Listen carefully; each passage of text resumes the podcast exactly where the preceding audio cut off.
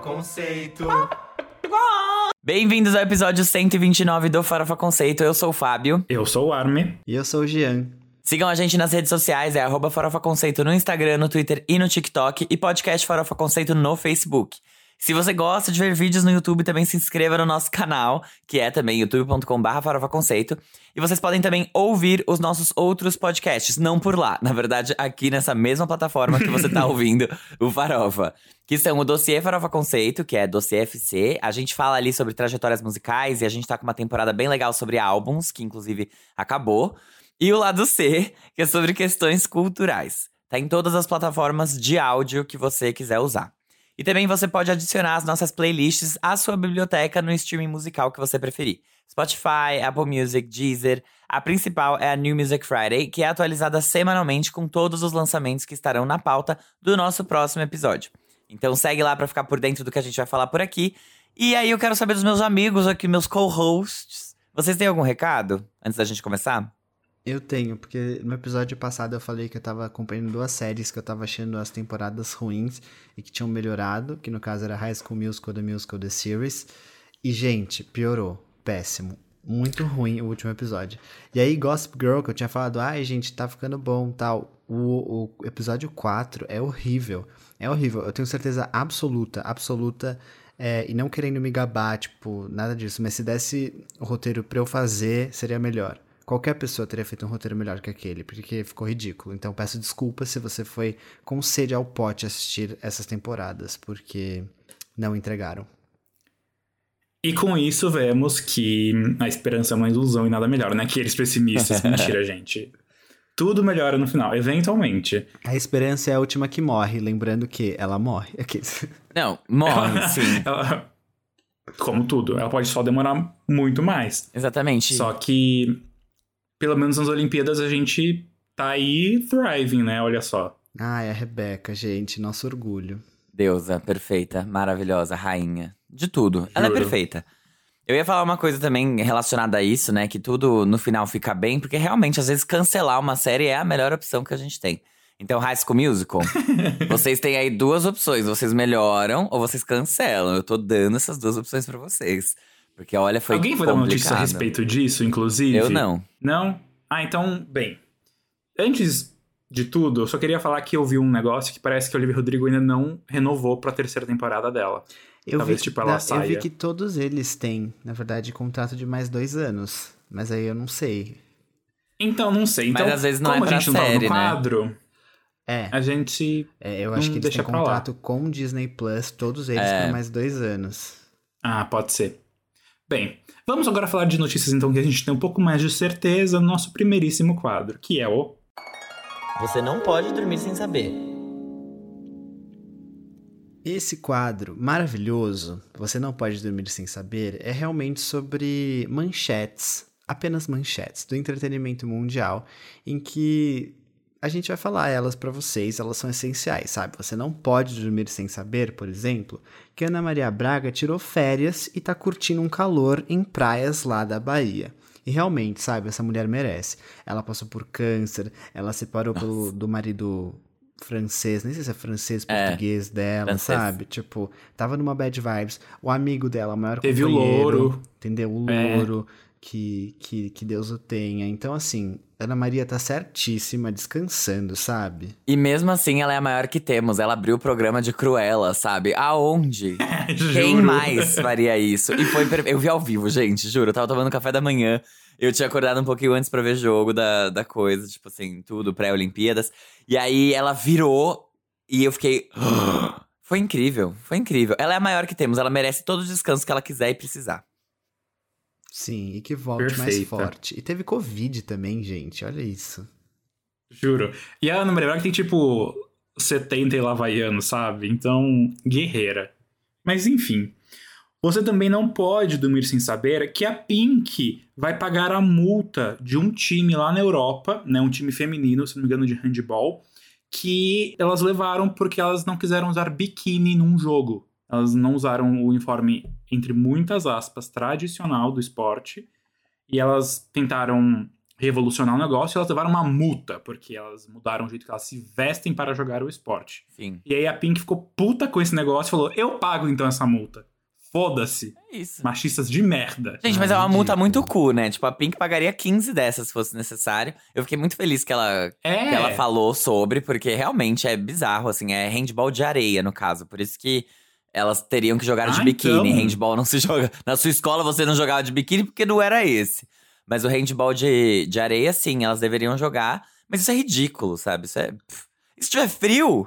Tudo bem que é Olimpíada de Verão, mas e daí? Se tiver frio? A gente não sabe. E se eu não quiser Exato. jogar de biquíni, sabe? Eu não posso?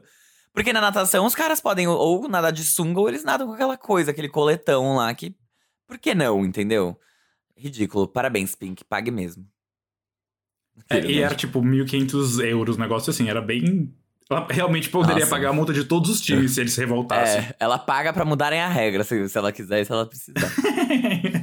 Mas é isso. Mudando um pouco de assunto, né? Saindo da- das Olimpíadas, eu vou falar de um outro recorde, já de uma outra coisa boa, que é o Little Mix, que se tornou o primeiro grupo da história da parada de singles do Reino Unido a passar 100 semanas no top 10 do chart. Parabéns pras nossas Ai, arrasaram. Parabéns pra Arrasaram. seleção ali da, da Grã-Bretanha, aqueles- pra delegação delas na música pop. Elas sempre entregam um ouro. Ai, amo. Gente, juro. Essas categorias de grupo do Reino Unido. Aqueles. Salto em duplas, o, É. o Tom Daly depois tricotando, gente, tudo pra mim. Ai.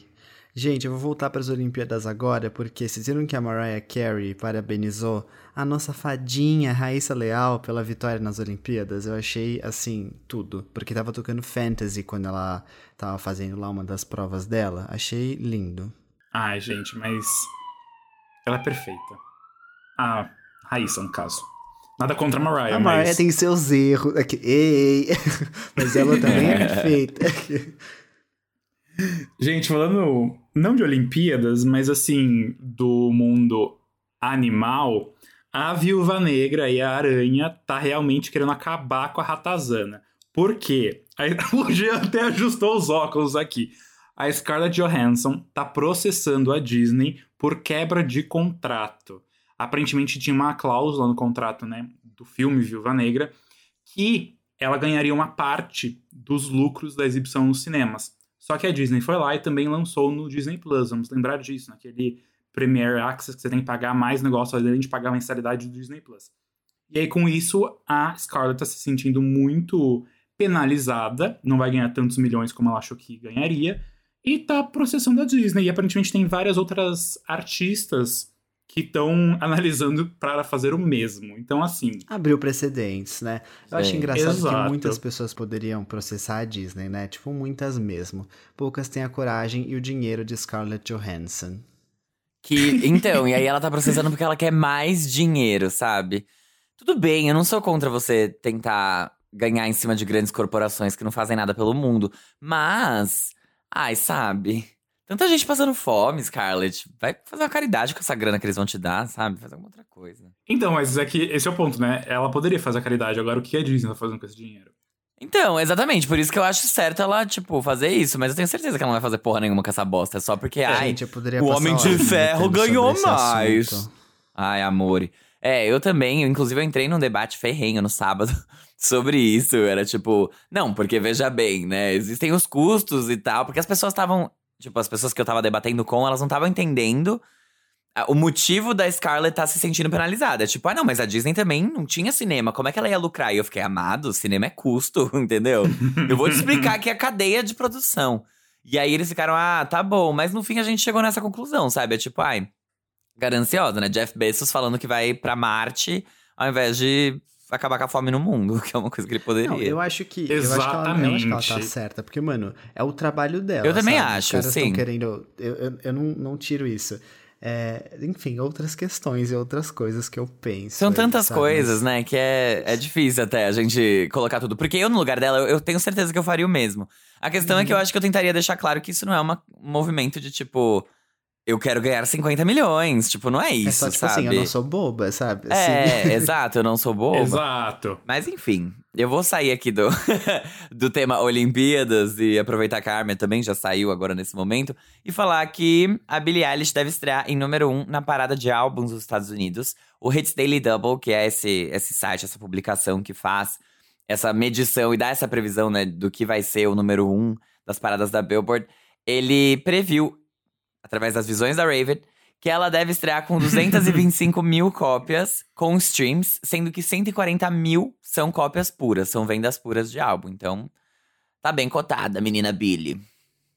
Eu vou falar também Isso de é. paradas de charts aqui, porque eu fiquei bem impressionado que o The Kid Laroi, com o álbum Fuck Love, é, subiu para a primeira posição na Billboard 200 Albums e ele já vendeu 1 milhão e 200 mil cópias desse álbum lá nos Estados Unidos, óbvio que deve contar muito o streaming, mas fiquei chocado com essa info É. e não tava esperando por, Mas- por isso. É porque soma, não soma? Como é uma versão. Tipo, É, deluxe tem isso. deluxe. Não, É. vai somando, É, claro. é o terceiro lançamento dele do álbum. É, então pra realmente somar. tá. De qualquer forma, se dividir por 3 esse valor aí de 1 milhão e 200 é bastante coisa. Eu nem sei quando que é a versão original do álbum. Tipo, a primeira Fuck Love. É, de, é no ano É do passado, ano não faz passado. muito tempo não. É, É que então, né? É um ano quase. Então, pra vender um milhão de cópias. Mas ok, assim. mas não é legal tão- que chegou em primeiro Uau. lugar só agora, tipo, de qualquer forma é... Ah, sim. Isso é interessante. Impressive. Gente, eu vou sair completamente dos tópicos e falar as minhas notícias que eu tenho. Ah, você sabe, às vezes eu umas coisas diferentes. E uma delas que eu achei maravilhosa é como o leite condensado virou alvo de disputa na gastronomia brasileira. Abre aspas, ele fez a nossa confeitaria ficar preguiçosa, cansativa e pasteurizada, disse uma confeiteira. Eu Meu concordo amor. plenamente. Desculpa, eu concordo plenamente. Como assim, Gia? Não, concordo, sabe tudo bem. Eu vou falar, eu vou explicar o porquê. Eu adoro leite condensado, isso não é uma crítica. Mas é que muitas vezes as pessoas fazem doce e, tipo, não é um doce, é, só, é simplesmente uma desculpa pra comer leite condensado. Sabe? Ni- ninguém se esforça Gente.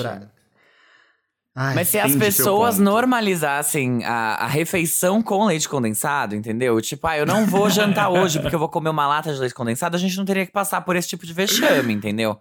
É, isso é culpa do quê? Quem que fez isso? Que proibiu os outros? Fez eles terem vergonha de querer comer um leitinho condensado e ter que fazer uma merda de um bolo que de bolo não tem nada, só tem um monte de leite condensado e você vai ter que comer. Ainda taca leite ninho em cima. Então, eu acho, eu É, não, acho isso isso, sabe? É um bando de doce. E tem gente que faz doce e não sabe, não sabe fazer doce sem leite condensado. Tipo assim, não sabe outras coisas. É que, por exemplo, a, a única experiência que eu tenho de comparação com ou sem leite condensado é torta de limão, por exemplo, que eu já comi das duas versões. A versão brasileira, que é leite condensado e limão, e a versão original francesa, que é com custard, que vai leite, vai ovo, enfim. E não é gostoso. Não é tão bom Não, quanto a nossa versão com leite É que eu acho condensado. assim, eu vou, aí eu vou ser muito polêmico. Sabe quando você vai? Tipo, é, é- é muito básico, entendeu? Se você coloca leite condensado na receita do doce, é óbvio que as pessoas vão gostar. É, é muito. Ai, doce do É parecido. o Sim, hit, Bota- é o hit, é a música do um- Max Martin ali. É o nosso hit. Eu acho que é tipo Sugar do Maroon 5, assim. É o nosso hit. Que o remix com a Nicki Minaj foi o leite condensado dessa música. deixou ela ainda mais perfeita. Eu não Ah, entendo tenho qual o problema. Sobre isso. Aqui em casa a gente debate muito sobre esse tema. Porque eu sou. É de verdade, tá? Eu sempre falo isso. Gente, esses doces com leite condensado é muito, é muito básico, entendeu? É assim, ah, taca leite condensado, aí todo mundo vai. é, não, tem tantos doces pra explorar, Criticou. tantas coisas, assim.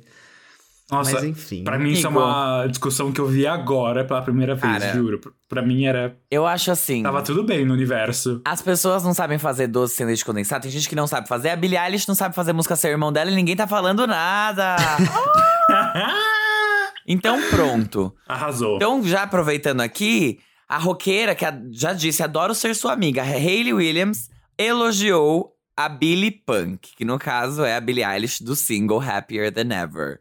Ela falou assim, abre aspas, Billy Punk é minha Billy favorita. Você é tão genuína, não importa que tipo de música faça. Incentivou, então, a nossa menina Billie Eilish a seguir a carreira como Olivia Rodrigo fez e lançar um álbum de, de rock no emo. Amo, amo Doro, aqueles. Amo Vamos pro Doro. próximo quadro? Bora. Giro da semana. Esse é o nosso quadro Giro da Semana, em que a gente faz aí um- uma visão geral. A gente pega o chapéu mexicano do Hop Hari e olha ali por todo o parque, todos os lançamentos que estão saindo. Alguns mais especiais a gente entra a fundo e conversa e debate. E alguns outros a gente só menciona, que é a primeira parte do quadro. Então essas menções honrosas, que quem vai começar hoje falando, quem vai começar mencionando é o Javi, Jean-Vitor Chican. Gente, vamos lá. O Bleachers, sabe? Que é aquela banda, projeto do Jack Antonoff. Eles acabaram de lançar o terceiro álbum de estúdio, o Take the Sadness Out of Saturday Night. E ele vem de depois de quatro anos do Gone Now, que foi lançado em 2017, e conta com participação da Lana Del Rey e do Bruce Springsteen. Então, ouçam quem é muito fã aí, né? Ele que já produziu Lana Del Rey, Taylor Swift, Lorde, várias das meninas. Aê! A Dai, cantora revelada no The Voice, lançou seu primeiro álbum de estúdio, o Bem-vindo ao Clube. Todas as músicas foram compostas pela Dai e parceiros como o duo Los Brasileiros, Tie Castro, Vitão ou mesmo a Carol Biazin, que sim, é a namorada da Dai. Eu adoro esse mundinho. Depois termina, vou querer ver. Zoeira. Tô só Ai, brincando. Guilherme Bittar, Guilherme Bittar Nossa, aqui. não! Juro, isso daí parece muito a Demi Lovato falando de Alex and Sierra no, X Factor, Ah, sabe? ele não errou. Quem não lembra? errou. Mas o bom foi que elas não- só compuseram juntas, né? Mas aí vai, ai, vou fazer um DVD. Aí a Dai fala, não vai não, eu não vou permitir. Igual o Thiago York fez com a Ana Vitória lá da vida. Aí eu vou querer ver como vai ser. Não vou fazer não porque você pegou o cachorro, nunca me deixou ver. Desse jeito que fica. Enfim. A Maria Bethânia acabou de lançar o seu mais novo álbum, que se chama Noturno.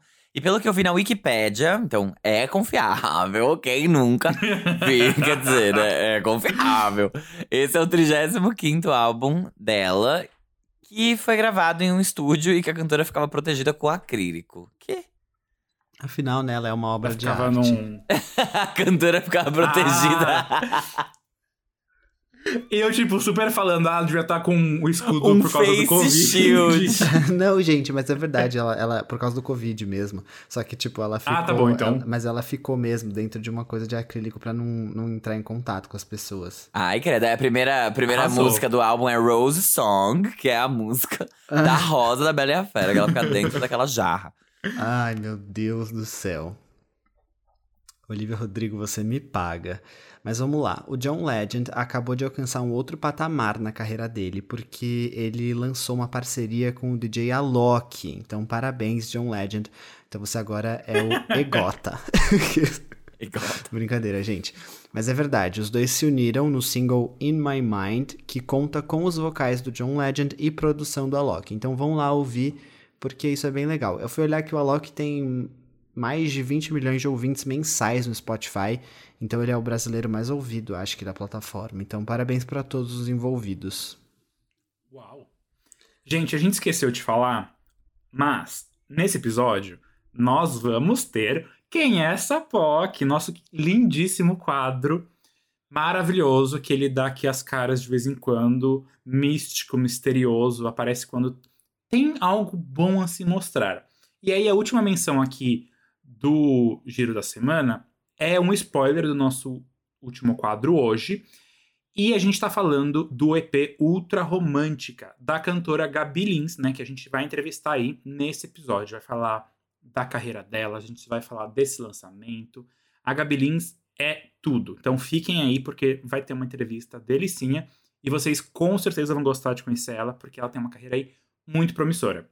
A gente participou de uns listening parties de alguns singles, a gente mencionou alguns outros singles dela, mas agora ela chegou aqui, pertinho, pra mostrar quem é Gabi Lins pra vocês, farofers. É isso. E isso encerra, então, a nossa sessão de menções honrosas. A gente já pode entrar agora no giro da semana. Então, vamos lá, né? Fala dela, que é a inspiração para 10 em cada 10 Jades Picons. A Billie Eilish, que lançou seu tão aguardado segundo álbum de estúdio, que se chama Happier Than Ever. Se inspirando nos trabalhos das divas pop, crias de Max Martin, Lana Del Rey, Marina and the Diamonds e Tom Jobim, o sucessor do culto satânico When We All Fall Asleep, Where Do We Go chegou com 16 faixas e a missão de ser atemporal, segundo a própria Billie, que já deu o nome na história da música, né, sendo a artista mais jovem a levar para casa o prêmio de álbum do ano no Grammy. O álbum, além da nota 90 no Metacritic até agora, também conta com um registro audiovisual que deve sair no Disney Plus e contar com uma orquestra nas faixas. E aí? Ai. Vai, já até se preparou, pode ir, amiga. Gente, eu não ia ser o primeiro a falar, não. É que eu tava realmente com um pigarro na garganta, mas. Mas agora vai Catarro. ser eu. Você tava com um catarro de porra? Não, eu posso falar. É, eu vou dizer o seguinte. Eu não tava com grandes expectativas pro segundo álbum da Billie Eilish, porque eu imaginava que ela ia demorar horrores, assim, para fazer isso. Mas eu fiquei feliz que ela não demorou, que ela já lançou, entendeu? Não, não ficou prolongando muito esse momento, não ficou querendo, ai gente, espera, né? Porque o primeiro álbum foi muitos prêmios. Ela falou assim: não, tá aqui, toma de novo já, já fiz, já, já fez. Então, parabéns, Billie Eilish, por já ter lançado isso e já ter rompido essa coisa de, ai, será que o segundo álbum vai ser tão bom quanto o primeiro? Porque, sim, ele é. Eu acho que ele, na minha opinião e pro meu gosto pessoal, eu gostei muito desse álbum. Eu achei que ele veio muito maduro nas letras, nas composições, nos temas que ela trouxe aqui. Porque se a gente for pegar o primeiro álbum da Billie, ele é mais sombrio, ele, ele fala muito sobre depressão, é, de uma forma assim, bem. Como é que eu posso falar? Não é apelativa, mas é, é bem. de coisas muito agudas, assim, dos sentimentos dela que, que podem machucar algumas pessoas. Pode não machucar, mas dói, sabe? Você sente muito esse álbum. E esse segundo, eu acho que ele vem mais maduro, não só na forma como ela fala nas letras, mas a partir dos temas que ela aborda, esses sentimentos mais profundos dela, sabe? Que ela não vê mais como uma coisa do tipo, ai, talvez. É, sabe aquela coisa meio quero me matar, assim. Mas e sim, tipo, como ela vai lidar com isso pro resto da vida dela. Eu acho isso muito maduro. Acho que faz muito sentido ela trazer temas como esse nesse segundo álbum, sobre a fama que, cara, é absurda no, no, caso dela sobre a questão do corpo. Então, eu gostei muito, muito, muito. E eu achei que também na sonoridade, eu achei que ela veio mais sóbria, porque na, no primeiro álbum ela chocava mais, né? Era uma produção até que.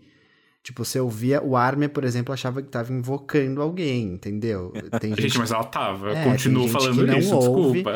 O álbum porque se sente incomodado por causa disso. E nesse não.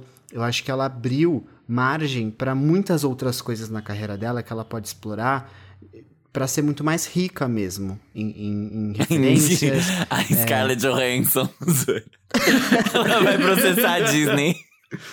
Loiras, né? Aqueles, não, nada a ver. É rica no sentido de repertório. Então, gostei muito que ela abordou jazz, assim, essa coisa do bossa nova. E aí, depois, no final do álbum, ela já trouxe uma coisa mais, é, como até o Fábio falou, né? Que a, a Hayley Praised, né? Que tipo, ela traz um pouco mais o, o, um rock punkzinho na faixa título.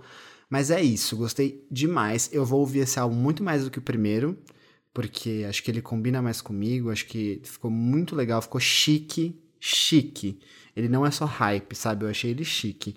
E muitas pessoas gostaram muito da primeira faixa, que é Happier Than Ever. Eu amei também. Eu achei que é sensacional. Primeira faixa não. Não, amiga. Que... Primeira faixa é Getting Essa Older. é a penúltima faixa.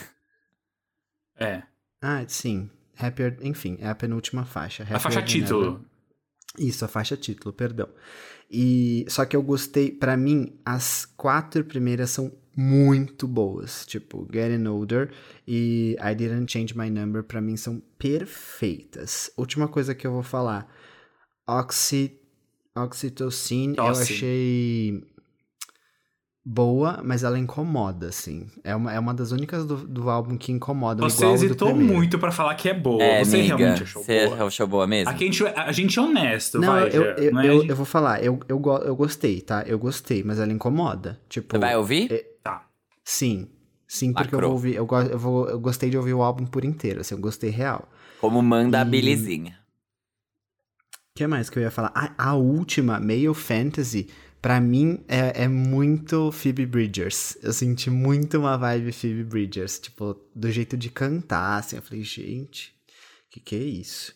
Ah, mas eu vou. Depois eu vou falar. Quando vocês forem falando, eu vou adicionando coisas. Tá bom, amigo. Eu já falei muito. Ah, mas você quer? Você quer? Não sei, amiga. Tá bom, eu vou falar então, e aí depois você. Não, você quer, você quer que eu vá? Não, é que eu acho que Não a sei. nossa fanbase tem uma grande expectativa com o que você vai achar, entendeu? Porque você odiou o primeiro, você achou ele satânico e tal. e eu acho que tá todo mundo esperando a sua opinião. Mas ele é. Então, ele já reforçou duas vezes isso aqui nesse episódio. Não, então eu vou falar e aí você deixa a sua por último. Tá bom. Mas eu. Tá bom. eu achei um. É evidente também, né? Concordando com o que o G trouxe, que ela amadureceu e que ela conseguiu transparecer isso nas músicas dela. Eu acho que ela tá assim mais madura. Não é um álbum tão juvenil quanto o primeiro dela foi, apesar de que o primeiro dela, como a Arma disse, é um culto satânico. Ele tem toda essa vibe muito pesada, até mesmo pra uma adolescente, né? É isso que a gente quer dizer. Mas, quer dizer, a Arma quer dizer que é um culto satânico. Eu quis dizer isso. Mas eu acho que, ao mesmo tempo, eu vejo muito mais como um álbum no qual ela explorou muitos vocais dela e ela trouxe coisas importantes na letra. Eu gostei de como ela, a voz dela apareceu mais em várias das faixas, seja fazendo harmonias ou especialmente as mais esquisitas. Que eu acho que foi quando ela falou: ai, tá bom, né? Essa aqui é a musiquinha que o Phineas vai botar aqui. Billy Bossa Nova, igualzinho a música do Phineas, achei podre. Fiquei aqui bosta, igualzinho a música Let's Fall in Love é, for the Weekend. And forget in the morning. Igualzinho, a mesma batida. Ele acha que isso é bossa nova, ele nunca ouviu Tom Jobim. Primeiro de tudo. Segundo, ah não, achei escrota. Escrota, ridícula, mas tá bom. Ele não tá se revirando no túmulo e eu também não vou ligar. Mas também achei uma das melhores do álbum, apesar de ser não ser uma bossa nova. O que mais que eu achei desse Nunca álbum? prometeu consistência. Ridícula, não, foi ridículo isso. Billy Bossa Nova. Ah, parabéns, Mas amei. É que... Não, é, gostei. As quatro primeiras são muito boas mesmo. o G falou tudo. Mas eu achei um lixo. Por mim, trocava aquele nome. Acho a primeira música muito legal pra ela abrir. Eu acho que ela vai setando o, o tom do álbum ali nessas quatro primeiras. Depois ela entra com as faixas esquisitas, que são as músicas que quem brilhou mais é o Phineas mesmo. É tipo, ai, tá aqui, gravei uma vozinha no meu celular e você faz aí o seu sua mágica em volta. E eu senti muito isso, ao mesmo tempo que eu também sinto que essas músicas do meio, tirando Lost Cause, que pra mim é uma das melhores desse álbum, porque ela se sobressai justamente no meio de tanta música bosta, ela conseguiu se sobressair ali porque esse meio é esquecível, esquecível. Ele passa assim. Todas as músicas têm 3 minutos, 4 minutos, e você não tem divisão entre elas, assim, é um negócio meio. Vai continuando.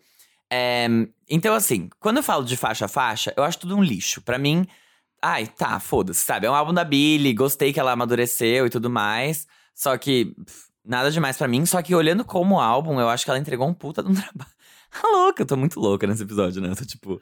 Ela é uma bosta, músicas horríveis. E aí é tipo, não, é um puta de um trabalho. Mas é verdade, olhando o conjunto da obra, eu achei que foi um, um projeto muito bem pensado, muito bem desenvolvido, mesmo com esses fillers todos que ela botou no meio. Eu acho que ela sempre tem alguma coisa a dizer da forma dela. Mesmo que isso não se sobressaia sonoramente falando. É, porque realmente, pra mim, aquela meiuca, ela passa despercebida se não fosse por Lost Cause, que troca aquilo ali um pouco, traz um pouquinho de, de jazz ali pro meio. Eu sentiria que é tudo uma coisa só. Eu senti muitas vibes blackout nessa meiuca de álbum também, com umas batidas mais pesadas. E aí no final eu acho que ela só volta mesmo a forma. Falando de som, eu achei muito interessante Happier Than Ever. A letra é muito boa. E o som também é, mas aí ela puxa um pouco mais pro rock, que é uma coisa que a gente já tava vendo acontecer ali desde Olivia Rodrigo Good For You. Então, legal também. Não tô dizendo que uma copiou a outra, nada disso. Mas eu acho que como álbum, ela é, é um álbum muito importante, é um álbum muito forte. Ele é muito bem feito, de novo. E, e que vai agregar ainda mais pra Billie como artista. Eu sinto que existia uma grande pressão pra ver o que, que ela ia fazer, né? Depois de ter rapado o Grammy, depois de ter, tipo, entregado um trabalho daquele nível, eu acho que esse aqui é um sucessor muito mais do que a altura pro que a gente poderia esperar. Apesar de eu ter xingado todas as faixas dele, e eu conti- I stand behind what I said, entendeu? Eu não vou ouvir nenhuma daqui.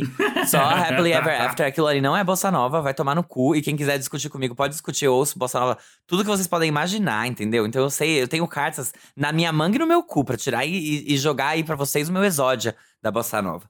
Então, no Yu-Gi-Oh! Da, da música brasileira, eu ganho de todos vocês. E, e é isso, gente. Eu, eu gostei. Eu acho que ele merece, sim, a, a aclamação que ele tá tendo. E eu acho que Happier Than Ever pode ser muito grande. Eu espero que seja também, porque é uma música realmente a melhor da carreira. a melhor da carreira de Billy. Que eu bom acho que ela é novinha. que precisa de uma versão pra rádio dessa música. Ah, ela deve cortar já já. Ela tem cinco minutos, é. é. Qual você chama de meiuca de oxytocin até qual? Peraí. Vou abrir aqui pra olhar. Gente, Alice é, é muito bom, eu não salvei nenhuma desse álbum. É, é literalmente isso que eu falei. Nossa, que álbum lindo. Bosta. Merda. Música lixo. Eu gostei de Haile's Comet. Não, péssima. Essa daí foi a que eu tive que ouvir três vezes, porque eu passava por ela e falava, nossa, tinha uma música entre essas duas. O que aconteceu Sério que Você aqui? não gostou? Nossa, é, é péssima, G, péssima. É, eu acho que Not My Responsibility, ela quebra essa meiuca porque ela é falada. Então, sim, Arme, é Oxytocin até Holly's Comet. Fábio, eu tô assim. De acordicíssimo com isso. Caramba. Vamos lá. Vamos lá. Vou aqui arrancar as minhas cartas. Eu tenho questões com Eilish, todo mundo sabe. A gente já falou isso muitas vezes. Não somos nesse amigos. Mas eu não posso pegar todas as minhas questões e colocar. Eu não posso enviesar minha opinião. Eu tento ser imparcial. Então, sim, é um bom álbum. Diferente do Fábio, eu não sei se ele merece tanta aclamação. Eu não sei se ele merece um 90. Mais que um 75, 80, ele merece sim. Isso eu não posso virar e falar, ah, é um álbum ruim. Eu acho que, coisas, é um álbum linear, isso sim. Então ele tem esse meio aí que ele começa com duas faixas de muita estranheza. Oxytocin, eu falei, amiga, você tava aqui fazendo o terço, você chamou o Satã de novo. o que você tá fazendo aqui? Sabe, Bia? Então, assim, Oxytocin, eu falei, não, não, não, não, não entra nessa casa. E aí vem Goldwyn, que é tipo, voltando pra uma coisa mais tranquila. E aí vem Lost Cause, que eu falo, ai, tá bom, ufa. Ok, tá bom. Sim. E aí, enfim, tem Hell's Comet, que é tipo, o que, que tá acontecendo? Mas assim, de maneira geral no álbum, eu tive um pouco de dificuldade em digerir ele como álbum. Por quê? A Billy começa nas quatro primeiras faixas levando para uma temática muito clara, que é tipo amadurecimento, fama, felicidade. E aí ela tem depois muitas faixas que ela fala sobre um amor mais óbvio, um amor mais direto com algum cara. E eu tentei, ouvindo o álbum pela segunda vez, relacionar isso com alguma relação dela com a fama. Mas tem muitos momentos que isso não encaixa. Então parece realmente que é um romancezinho. E aí eu fiquei, então, qual que é o, qual que é o plot do álbum? Eu tive um pouco de. Sabe, fui tentar digerir ele de uma forma mais como obra e eu não consegui por causa disso. Mas nessas faixas que ela fala de amadurecimento, de fama, eu acho realmente que ela brilha muito. Ela tem muita propriedade do que ela fala e ela fala de uma maneira muito boa. Eu só fico incomodado com ela virar e falar que tá ficando velha, que ela tá mais feliz do que nunca, porque linda, você tem 19 anos, sabe? Ela é muito. Mesmo não sendo um álbum de extremos como o primeiro foi, ela fala isso e parece extremo, sabe? Então não tem uma sonoridade tão esquisita, mas se eu paro pra pensar nisso, eu, eu fico realmente tipo, Billie Eilish, você acha que você- esse é o seu ápice de felicidade na sua vida, sabe? Então foi uma coisa que eu fiquei.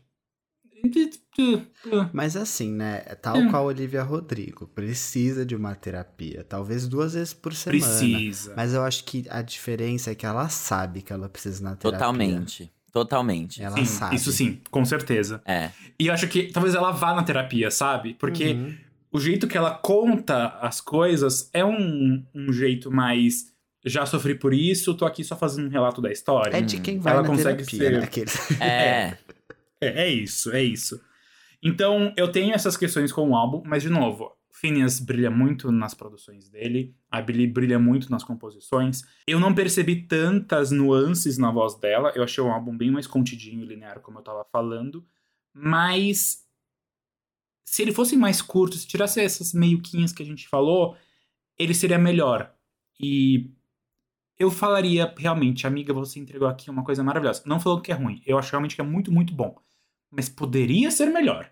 Entendeu? Sabe o que Eu, eu, acho, que foda? essas coisas elas entregam. Tipo, eu, eu real acho que a experiência do álbum ela fica muito completa se você tem essa esse meio que é diferentão assim do resto. Eu gosto disso, porque faz jus ao que ela entregou no primeiro. E eu, eu acho que, que tem esse momento, ele, ele, ele é importante pra linearidade, sabe? Mas eu entendo o seu ponto. Assim, dando uma opinião. Assim, todas as minhas opiniões foram pessoais aqui, né? Eu ia falar dando uma opinião completamente pessoal. tipo, tu- é tudo pessoal, foda-se. Você, ouvinte, gostou do álbum, parabéns, amor. Eu ouve aí, dá stream pra ela, faz tudo o que você quiser. Mas eu não sinto que existe a necessidade de você fazer jus ao que você fez no seu primeiro álbum, sabe? Ainda mais no caso de É. Billie Eilish. Tipo, isso era um, era um risco muito grande. Dela olhar e as pessoas olharem e falarem, puta, ela tá se repetindo, ou ela tá tentando. Por isso que eu achei muito legal a quebra que ela trouxe de trazer essas influências de jazz. Tudo bem, entendeu? Tom Jobim errado. Aqueles, eu tô muito incomodada que ela se apropriou do- da bossa nova. Tipo, ai, vai se fuder. Mas é. Baiting. É, total. Só que, ao mesmo tempo, assim, eu achei isso muito legal porque mostra uma evolução e ela tentando ir pra um caminho diferente que eu, no lugar dela, eu faria completamente Sim. isso. Tipo, ai, tive um álbum muito foda, eu vou fazer um negócio nada a ver com ele pra, tipo, te Total. sair no meu pé, entendeu? Tudo bem, as pessoas podem ir lá e comentar, ah, I want the old Billy back, sabe? Tipo, igual elas fazem com a Avril Lavigne todo dia. Podem. Mas, foda-se. Você tá sendo. Eu acho que o mais importante é você ser genuíno. Agora, o que eu achei mais foda desse álbum é que eu, a essa altura do campeonato, eu daria o álbum do ano de novo pra ele no Grammy. Eu daria de Eu- novo pra Billy. Eu também, é isso que eu ia falar. E eu achei isso foda. Eu achei isso incrível. Ele é álbum do ano. E não é nem, tipo, diferente do primeiro, porque no primeiro tinha aquela dúvida do tipo, ai. Será que ela é merece?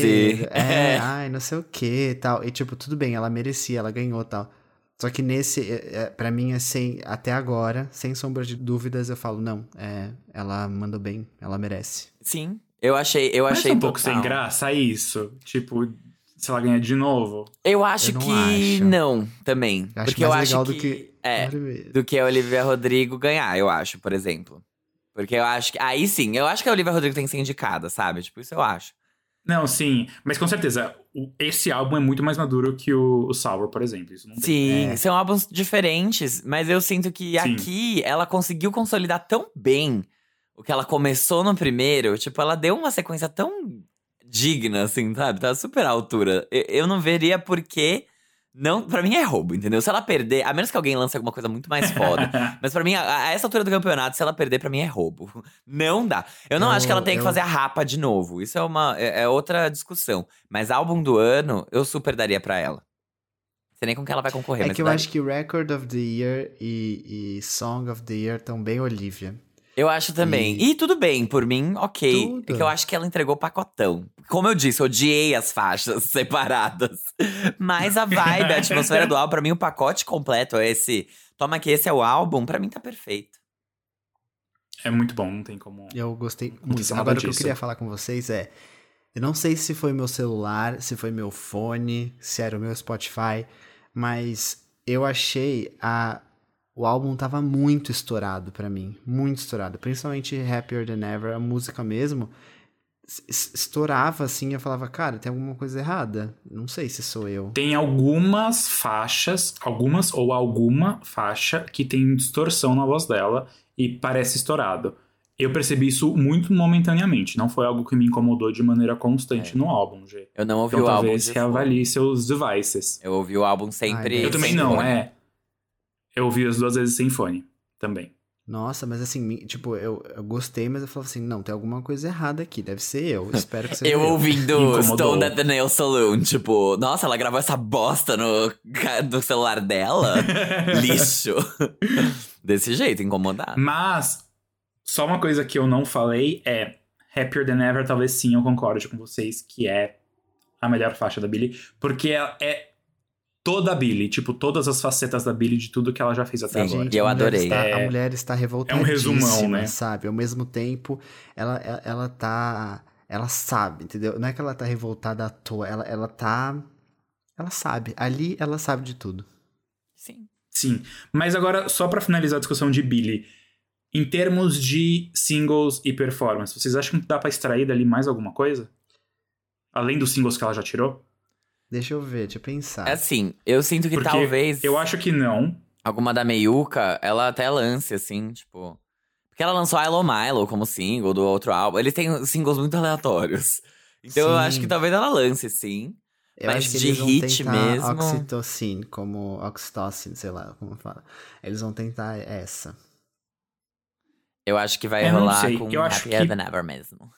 Ah, sim, É, é, com algum Happier Than edit, Ever já talvez, é, né? né? E meio fantasy, talvez, não sei. Hum, veremos. Falando aí de possíveis indicados ao Grammy do ano que vem, eu li uma matéria esses dias falando deles. Deles quem, Gia? Conta pra gente. Ai, sim, gente. O Bruno Mars. Gente, o Bruno Mars. Fazendo referência, né? Ah, ah, enfim, Jenny. Quem, quem sabe, sabe. O Bruno Mars e o Anderson Paak lembraram que eles têm esse projeto, Silk Sonic, e eles lançaram mais um single, que é a música Skate. Isso mesmo, aquilo que a Avril Lavigne usava na primeira fase da carreira dela. A música vem com um clipe e sucede o hit Leave the Door Open. E o álbum, que vai se chamar An Evening with Silk Sonic, deve ser lançado ainda esse ano. Mas agora a gente tem que comentar essa música Skate. Tan, tan, É. tan. Vou até comentar. começar já aqui falando rapidinho, porque eu vi a matéria esses dias falando que Leave the Door Open, acho que era na Billboard, não lembro. Ai, vai ser indicada que é um dos- e vai ganhar Record of the Year. É, exatamente, exatamente. Que era, tipo, a única faixa com força para ganhar Record of the Year. Cala a boca. Aquelas prepotências Nossa, que Olivia jornalista Rodrigo, americano desculpa. adora ter, né? Driver's License é, é muito pra mim, Record of the Year. Porque a produção da. Ah, é tudo pra mim. Enfim. Eu, ah, sei lá, a gente não vai discutir isso, mas eu acho que como record, talvez Good For You tenha mais força e Driver's License como song. Yeah. Mesmo eu Agreed. preferindo Driver's License all the way. Gente, Deja Não, Vu é a patroa das duas, foda-se. Não Não, eu interessa o que concordo com você que Deja Vu é a patroa Eu das concordo duas. com o Fábio. Mas é que eu acho que Driver's License, em termos de, de. A produção dela, ela é tão diferente, assim, do que a gente tava ouvindo, que merecia Eu pra não mim. acho. Hã? Eu não acho tão Ah, absurdamente eu acho. diferente, Aquela não. coisa que quando a gente acha que vai, ela não vem. Tipo, a gente acha Ah. que, ela, que a menina vai começar a gritar, ela não grita, ela continua ali baixinha, aí depois ela vai. E por isso, pra mim, eu acho isso perfeito. Mas tudo bem, eu entendo. Mas verdade, eu enfim, não entendo nada. Silk Sonic. Silk Sonic, vai. É, eu acho que eles vêm aí com força, tá? Eu não, sendo direto aqui, bem mais direto que eu fui com o Billy. Achei a faixa boa, um pouco diferente do que a gente tá vendo hoje em dia. Eles estão trazendo várias referências bastante antigas que não estavam é, tão em alta, não estão tão em alta, mas que eles estão fazendo ficar em alta. Mas essa música, pra mim, não chega aos pés de Leave the Door Open. Eu acho que Leave the Door Open é mais marcante, ela é mais envolvente, ela, ela é sexy e ela é sassy e skate eu não. É boa. É boa. Mas quando você tem a Leave the Door Open, eu fiquei tipo. Hum. Eu achei então tá bom. que essa música. Mas ela, a faixa vai crescer. É. Ela vai. E vai ter uma ótima performance. Ela vai crescer, com certeza, porque Bruno Mars, né? Aquela coisa, entregando mais do mesmo, sempre com qualidade. Mas eu acho que essa música é mais divertida é, do que Leave the Door Open, que é o que você falou, que tem uma pegada mais sexy e tal. E essa aqui, ela, eu sinto ela um pouco mais divertida, mas não é nada diferente.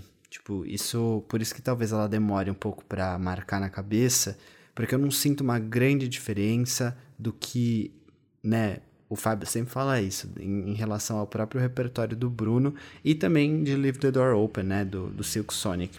Sim. Então, por isso, mas eu acho que tem super espaço pra essa música e pro trabalho do Silk Sonic na, no pop hoje, porque tá chato, não tá chato, mas assim, o pop tá aquela coisa lá, então eu acho legal, assim, eu valorizo muito essa iniciativa.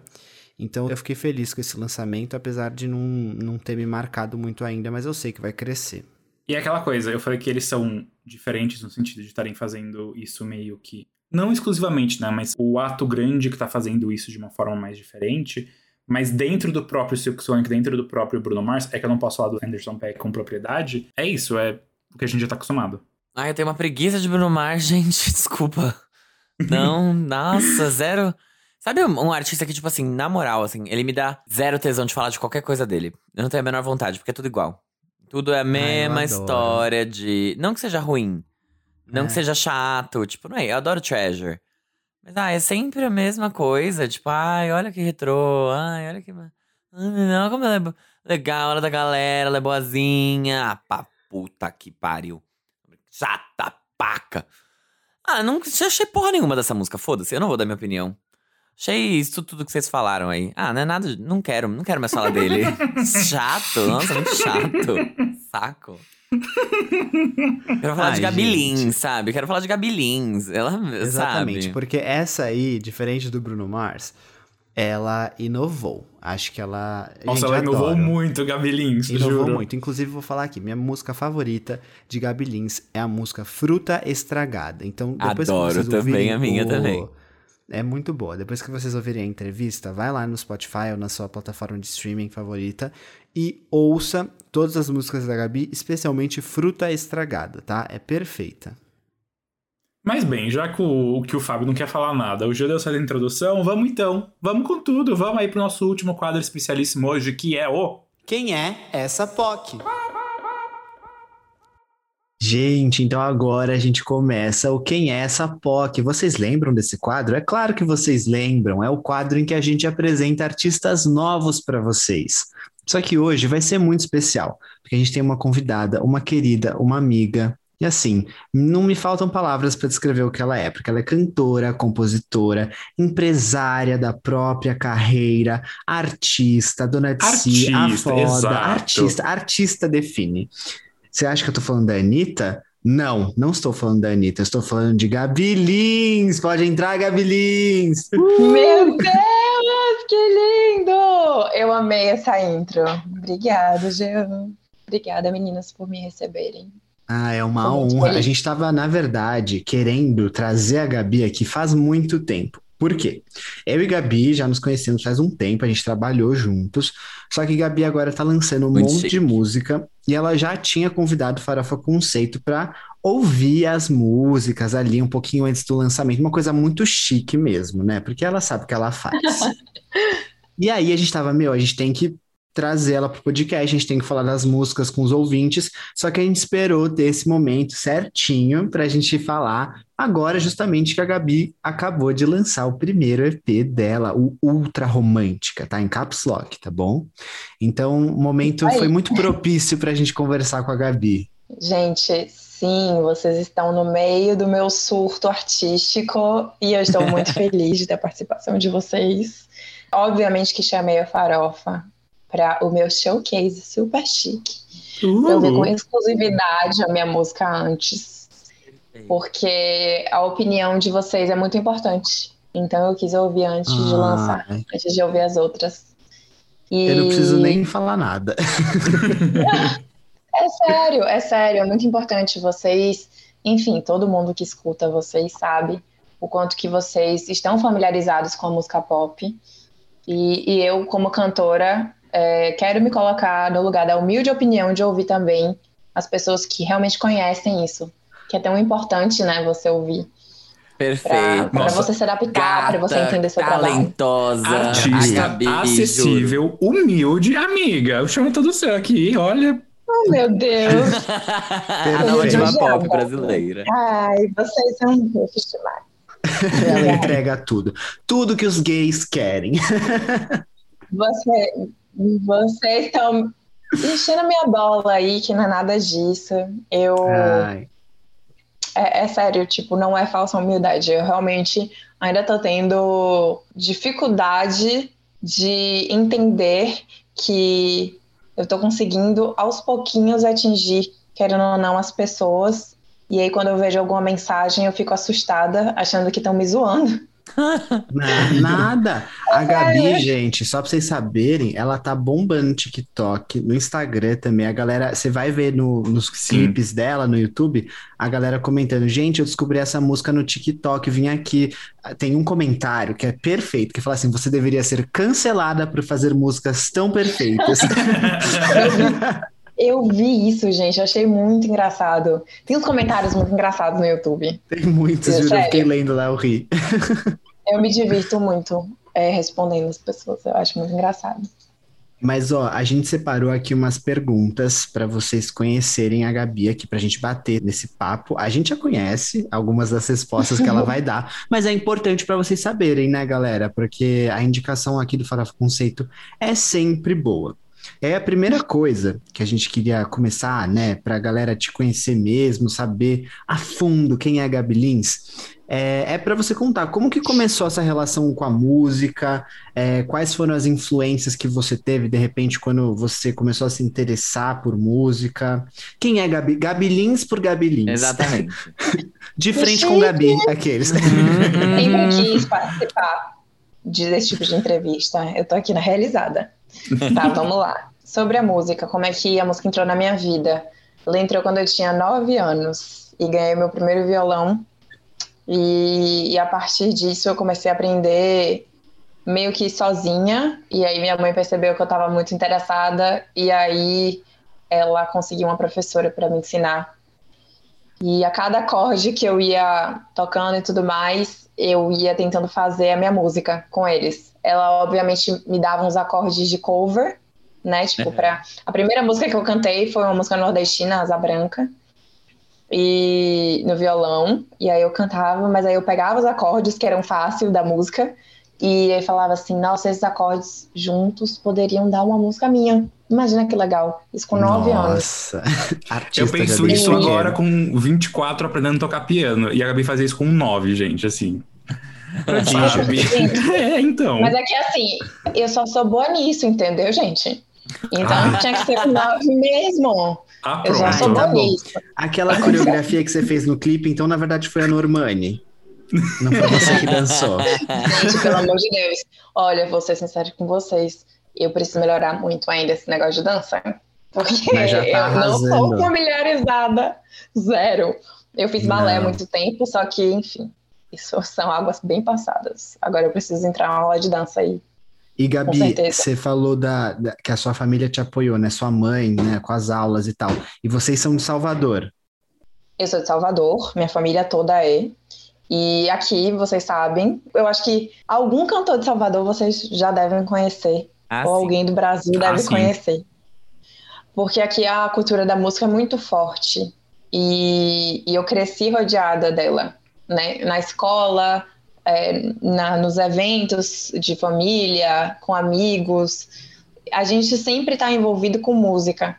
E por isso que no começo também eu queria tocar violão, porque eu queria participar desse movimento daqui, que sempre tinha uma roda de violão, sempre tinha pessoas cantando, sempre tinha música rolando. Eu queria fazer parte disso mesmo tão pequena. E eu sempre senti uma, uma necessidade muito forte de me expressar através da música, que foi a forma que eu fui ensinada também a ver o mundo. Então, ah por isso que eu queria muito me comunicar com as pessoas através disso. Sempre que acontecia Forte. alguma coisa na minha vida, eu ia lá e escrevia música, até com nove anos. Tanto que a primeira música que eu escrevi, que eu achava digna de mostrar para as pessoas, se chama Princesa Invisível. E Ai, deve ser escrevi... demais essa música. É muito engraçada, porque eu escrevi essa música para um menino do meu prédio que ele era quatro anos mais velho que eu. Então é óbvio que eu com nove anos ele não ia olhar para mim, né? tipo. Pelo menos ele não sabe? deveria. Quer dizer. não deveria, né? Tipo, seria estranho. Mas eu gostava muito dele. Meu Deus, não sei o quê. E eu ficava muito triste que ele não me dava bola. Aí eu é, criei Princesa Invisível. Nossa. Mostrei pra minha mãe. Minha mãe falou: hum, é até boa essa música, minha filha, com 9 anos. Ela lembra ela lembra, ela me fala disso até hoje. E foi assim, né? E um dos estímulos, com certeza, foi o lugar onde eu nasci, aqui em, na Bahia. Uhum. Isso aqui é muito forte. Você falou da letra e eu. Gente, se você não escutou a Gabi, obviamente você vai escutar, mas assim, as letras da Gabi são assim, as letras da Gabi. Eu me divirto horrores. A primeira vez que eu escutei Fruta Estragada, eu uhum. gargalhava. Eu me. Nossa, eu achei tudo, tudo, tudo, tudo. Mas vamos voltar aqui para a pauta e para as perguntas. Com nove anos você começou então com seu violão ali já compondo, mas quando foi que você falou, hum, quero ser artista, quero viver de música, quero seguir isso, quero eh, buscar esse meu sonho? A gente sabe a resposta, mas os ouvintes não. É. é isso mesmo. Desde os nove anos, gente. Desde que eu peguei no violão, desde que comecei a compor, eu já sabia que aquilo ali era o que eu queria fazer para minha vida. Porque, como eu falei para vocês, era a única coisa que eu era realmente boa. Porque no colégio, eu desdenhava da matemática. Crianças, vocês que estão ouvindo isso, não larguem a matemática. Ela é importante. Só Ah, eu que, sou querendo ou péssimo. não, Eu sou péssimo, Gabi. Até hoje eu Meu- erro a, a- a conta dos vídeos. eu, eu erro sempre as coisas. E aí é um mico, né? Horroroso. É feio. E aí depois eu, eu ainda descobri que o instrumento é feito de matemática também. Sim. Os acordes são matemática. E eu fiquei, gente, mas não tem coerência isso? Se eu go- gosto de instrumento, eu gosto de matemática. Enfim, foi uma descoberta fatal para mim, mas a verdade é, eu aprendi desde criança o violão, desde lá eu não larguei nem ele, nem meu sonho da cabeça, mas na vida prática eu sim larguei. Mas assim, eu sempre fui muito dividida, sempre fiquei muito dividida entre seguir aquilo que eu ouvia desde pequena que era interessante para mim, pois me trazia segurança, ou seguir o meu sonho desde criança e aquilo que eu sabia que eu vinha é, que eu vim para esse mundo para fazer. Porque eu acho que quando você tem um propósito muito forte dentro de você, você sabe muito bem quem você é e o que, que te traz felicidade, você, você sabe o que, que você veio fazer aqui. Eu já sabia desde o início que aquilo que, que deixava as pessoas felizes. Eu sempre gostei de cantar porque eu sabia que deixava as pessoas felizes. E aí eu tinha vontade de fazer isso. Mas aí é, eu fui fraca ou muito influenciada e medrosa e não consegui é, só seguir esse sonho agora mesmo. Mas ainda dá Ah, Mas tá tudo bem. É, assim, é o Ah, sistema, sim. né? A sociedade, a gente sabe. É, é- Uhum, é- total. é uma questão, é, é uma grande questão. Inclusive, é um ótimo papo para lado C, mas aqui não é o lado C. É. Amei. É isso. Mas, Gabi, você, na época, tipo, do colégio, assim, da sua adolescência, você tinha alguma bandinha, você fazia alguma coisa? Você cantava nas rodinhas dos amigos? Como é que era isso? Porque, eu não sei, né? Você, tentou deixar o sonho, entre aspas, né? Seguir o caminho da segurança, até que chegou o momento que, que não deu mais. Que não deu mais. Exatamente, gente. Eu, eu cantava em rodinha de amigos, gente. Eu cantava sempre. Mas antes. Mas é, a partir só dos meus 16 anos que eu cantava. Porque antes eu era muito Entendi. tímida. Hum. A minha autoestima era lá, lá embaixo. Então, quanto menos eu aparecesse, Caramba. melhor. Eu não me achava, tipo, Nossa. bonita pra estar num palco cantando, nem nada do tipo. Então, eu é, não cantava. Eu fingia que eu não cantava. Até que meu colégio tinha musicais no final do ano. E eu não sei porquê, mas me colocaram como a personagem principal que cantava um trecho de uma música. Eu não sei porquê, talvez porque eu fosse talentosa, mas eu não sei. Alguém descobriu, alguém ouviu algo. Alguém me ouviu cantando enquanto. Alguém me viu lá. cantando pelos corredores da escola. Tem Gabriela da Tem. High School Musical. Sim. Sabe quando eu gostava de uma exato. menina e ele gostava de mim, eu ia me esfregando nas paredes do corredor. Aquela cena do High School Musical. Cantando Igualzinho, Princesa tá? Invisível. Na parede da Ele visível escola. assim nas paredes do corredor, não acredito que ele não liga pra mim. Ele prefere os amigos tá dele, aí. o time de futebol.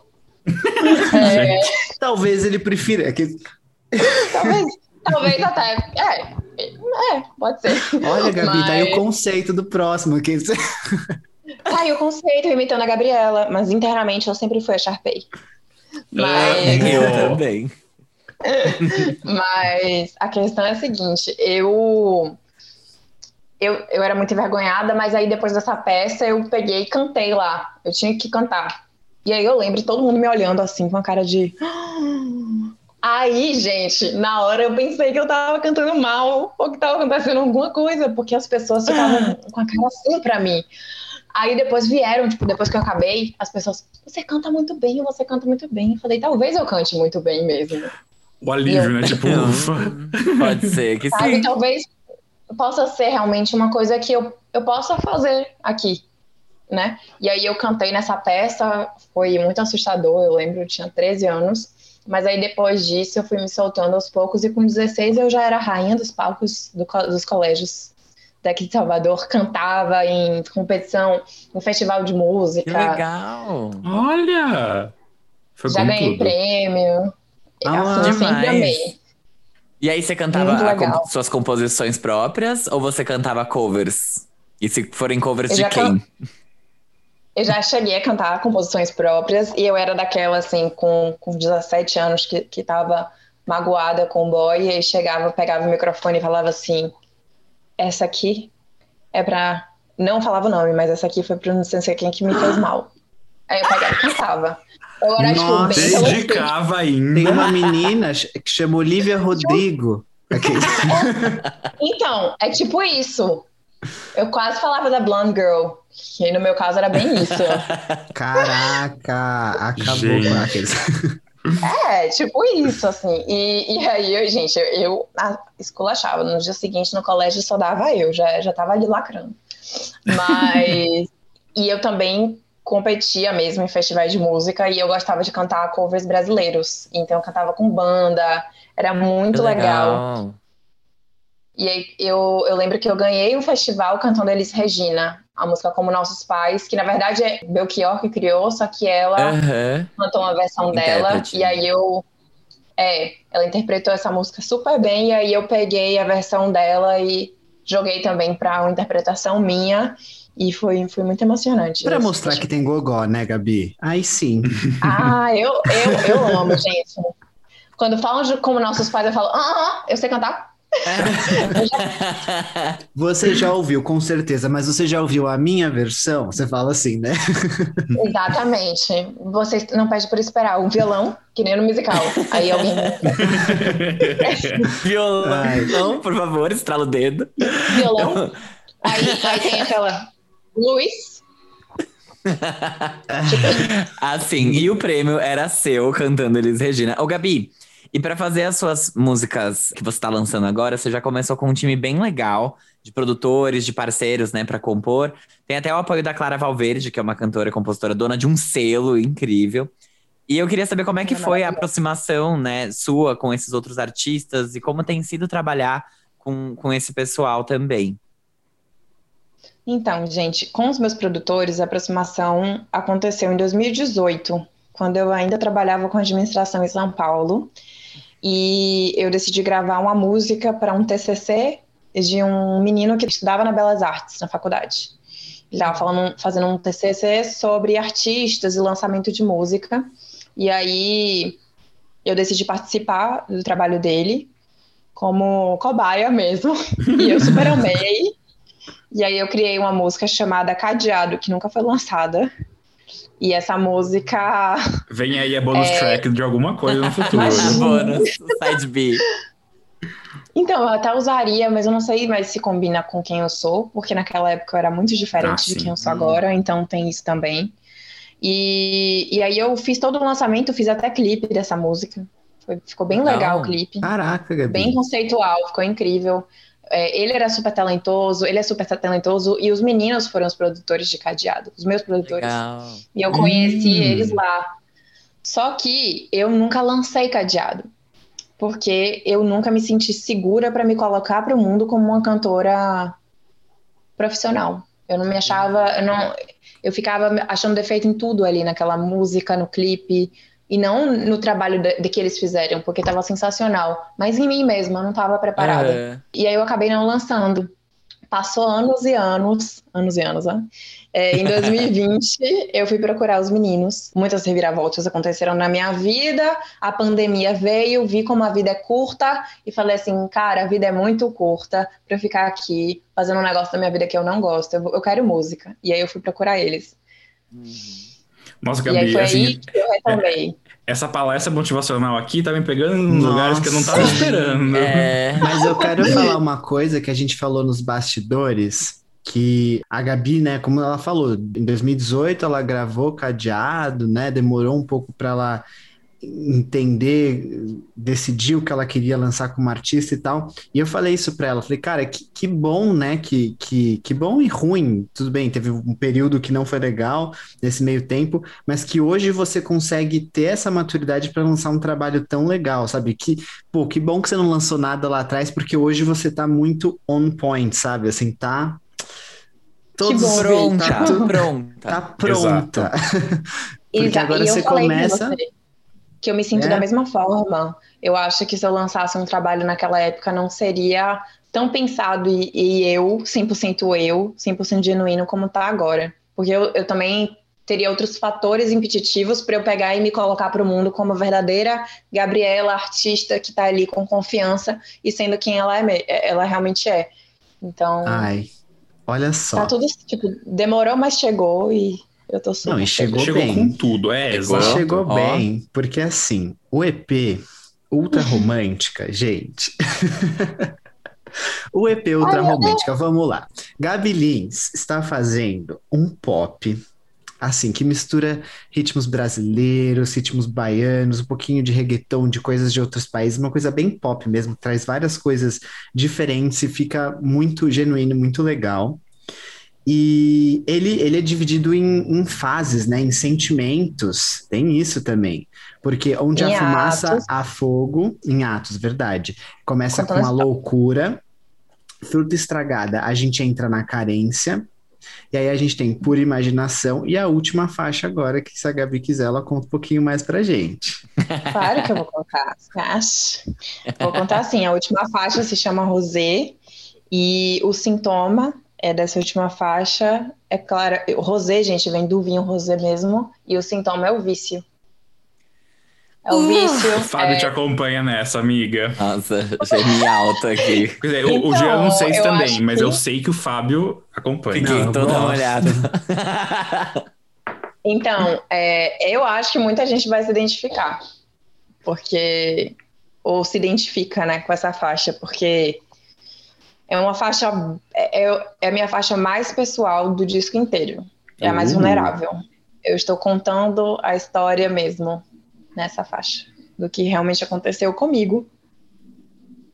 Então, eu tenho muito orgulho dela, assim, ela é a faixa mais intimista, a mais melancólica que eu vou lançar até agora e a mais verdadeira. Gabi, olha só. Eu, eu, eu agora vou falar como fã aqui. As letras de todas as músicas eu acho perfeitas, assim. Elas são o ponto alto, porque eu gosto muito de letra. Mas a produção tá um negócio, assim, de outro mundo. Tá muito bom. E aí, o que eu queria Obrigada. até entender com você, porque cada música traz uma coisinha, tipo, um pouquinho diferente, sabe? Eu sinto que você consegue experimentar várias coisas nesse EP, mesmo com quatro faixas, você traz coisas diferentes e, e- e mesmo assim coesas, entendeu? Porque é artista, né? É o que a gente falou. Mas você, assim, pensando em trabalhos futuros, como que você vê isso? Você pretende cada vez mais explorar outros gêneros ou você acha que, sei lá, quer focar em alguma coisa específica? Eu entrei no mundo da música com uma, um objetivo, não me colocar em uma caixa de ritmos. E isso eu tenho certeza por enquanto, porque eu tenho um ascendente em gêmeos, qualquer hora eu posso mudar de ideia. Mas A gente Em- sabe enfim, como o vou- geminiano é. Vocês sabem, né? É, Aham. Então, assim, é um pouco difícil de dizer se eu vou manter essa postura, mas agora o meu objetivo é explorar tudo que eu tenho que explorar. É, eu acho que o mundo em si é muito rico de sons diferentes que dá pra gente misturar e fazer nosso som próprio. E também acho que o Brasil, coisas que eu procuro explorar bastante também, é, em próximos futuros lançamentos, o que eu for lançar, eu quero que o Brasil esteja em evidência, assim, nas minhas músicas também e os ritmos diversos que a gente tem. Juntamente com o meu Adoro. pop, né? Que eu não largo por nada, que eu amo. E aí, eu vou dar um passo pra trás e te fazer uma pergunta. Você tá sempre buscando as outras referências e quando a gente escuta, a gente percebe algumas, mas não, é o chute nosso. A gente queria saber de você, quem que foi, assim, sua inspiração, ou quem são suas referências, talvez seja melhor, hoje em dia musicalmente, e que serviram de referência para as faixas do Ultra Romântica? Referência eu tenho milhares. Eu, a gente gastaria o podcast inteiro eu só falando das minhas referências, mas as mais marcantes, e principalmente para esse disco, foi Rosalia, uma cantora espanhola. Uhum, É, o trabalho muito dela, ela é incrível, é o Mal Querer, é um trabalho que me inspirou demais. É, conta uma história também de um relacionamento que não deu muito certo. É, a Beyoncé com Lemonade foi o disco que me inspirou muito também. Também é dividido e con- conta uma história. Eu amo a melancolia, obviamente, da minha musa Amy Winehouse. Amo o Dance Crying da Manu Gavassi e da Dua Lipa. Eu sou inspirada também, obviamente, na música da, da minha cidade, no pagodão baiano. Foi, foi isso que me estimulou a fazer Onde a Fumaça Fogo. Eu queria começar minha carreira com o pagodão baiano, porque eu tenho que eu tenho que honrar de onde- eu vim, que foi o que me deu o, a vontade de, de cantar, né? Eu tinha que começar minha carreira dessa forma. E Ivete Sangalo, Gil, Caetano, muito, muito pelas letras também e pela alegria que eles colocam, mesmo em músicas tristes. Quando você sai do show deles, por mais que Ivete cante mil músicas que as letras são doloridas, você ainda tá feliz. Ela consegue passar isso. Sim. E com certeza eles também são fonte de inspiração para mim. Eu acho que é isso. É, assim, eu tenho muito mais, mas esses são os principais. Gente, assim, você olha e fala, nossa, nossa, essa daí tá louca, pegando coisa de todos os lados. Mas não. não. Porém, não. Definitivamente não, juro. Faz tudo muito sentido. Quando ela vai falando, você fala, é, não, realmente. Sim, é, se, a pessoa, se a pessoa nunca escutou, ela vai falar, nossa, mas é tipo muito Nada distinto. a ver, né? né? Universos é. distintos e tipo. É muito maluco. É em Gabilins faz sentido. Exatamente. faz e assim, faz tanto sentido que o G comentou que a, a, produção das faixas da Gabi são muito boas, mas assim, além de um elogio meu do Jean, é um elogio do Fábio, que ele já fez vários no backstage também, falando Sim. da produção de Gabi Lins, porque o Fábio Sim. aqui é a bicha, a bicha amarga das ele produções. É amarga. Do... Eu sou chato. eu amo! e eu gostei de tudo, juro. Todas são muito boas, é muito bem feito. Muito, muito, muito mesmo. Que bom. Que Verdade. bom. É aquele gostou, som independente feliz. que não parece independente. Você fala, essa, essa, ela faz so, sozinha assim, né? Tipo, a assim, qualidade altíssima, altíssima. Nossa, juro. e assim, quando eu comecei realmente a me planejar, eu pensei assim, gente, eu quero muito não ser rotulada de cantora independente. Eu só quero que as pessoas conheçam o meu trabalho, ser, uhum. sendo cantora mesmo. E buscando o melhor das pessoas que estão trabalhando comigo. Então, às vezes, eu até parecia um pouco chata, com as pessoas que estavam trabalhando comigo, mas é porque eu realmente achava que eles podiam dar o melhor deles. Assim como eu, eu, eu queria dar o meu para que o trabalho ficasse 100%. É, e satisfatório que eu tivesse orgulho, né, gente? Tipo, não tivesse muita vergonha do, do primeiro lançamento da minha carreira, que muita Imagina. gente fala que tem. Então, eu queria, eu queria olhar para esse lançamento e falar, poxa, que orgulho que deu. Eu, eu fiz com, eu tirei leite de pedra para fazer esse disco, mas eu, eu tô orgulhosa do meu trabalho. Eu honrei o trabalho de todo mundo que aceitou é, embarcar nessa comigo. Nossa, com certeza. E é isso aí. Com certeza. Tudo. Todo mundo, juro, tá, tá incrível, assim, o som de tudo. Eu amo todas. A minha favorita é a fruta estragada. Ah, por enquanto. Ela fica na minha cabeça, assim, de um jeito que eu, eu tô no meio do dia, assim, aí vem, você não vale nada. E eu fico assim, ah! Menino. Sim.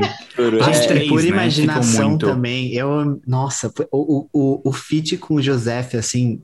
E Joseph é também produtor, né, das faixas, Gabi, se eu não é, me engano. Ele é, ele é produtor da, de todas as faixas. Ele também é coautor de algumas, ele me ajuda em algumas coisas, algumas palavras, às vezes ele até muda é, frases que ele não vê muito sentido. Ele me ajudou a crescer muito como compositora.